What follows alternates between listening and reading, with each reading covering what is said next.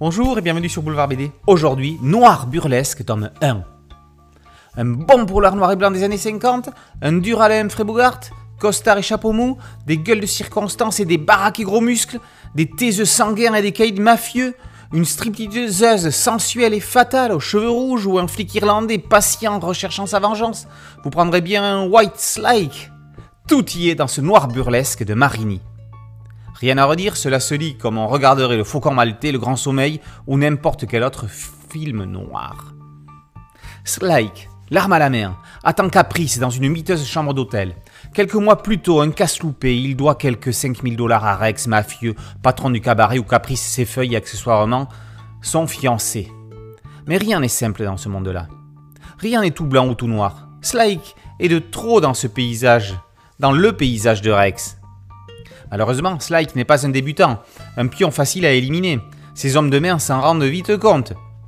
À cela s'ajoute un flic, ancien copain d'enfance cherchant à se venger de la mort de son collègue et prêt à tout pour coincer le capot responsable de son meurtre.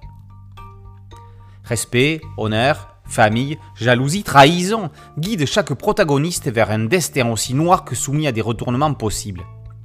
Les ambiances de cabaret, de boîtes de jazz, de routes désertes au soir tombant, d'hôtels miteux dans des quartiers glauques et finalement bien plus de profondeur et d'intériorisation que nous n'aurions pu le craindre au départ.